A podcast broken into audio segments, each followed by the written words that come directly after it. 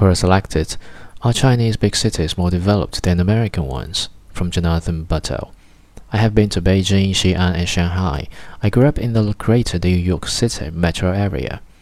I used to think NYC was the human center of the world and the ultimate city. When I went to Shanghai and Beijing, I realized that the Chinese cities look like they are a century in the future and dwarf those in the US. The Freedom Tower in New York City would be lost if put in the Shanghai skyline. It's as high as the third highest building in the photo. And yes, China is working on its population problem just as the US president is bringing it back to the US. Have any of you noticed that most of the buildings in US cities all look alike? As for the exaggeration of so-called ghost cities, those are simply large empty developments at the edge of hugely populated cities in China.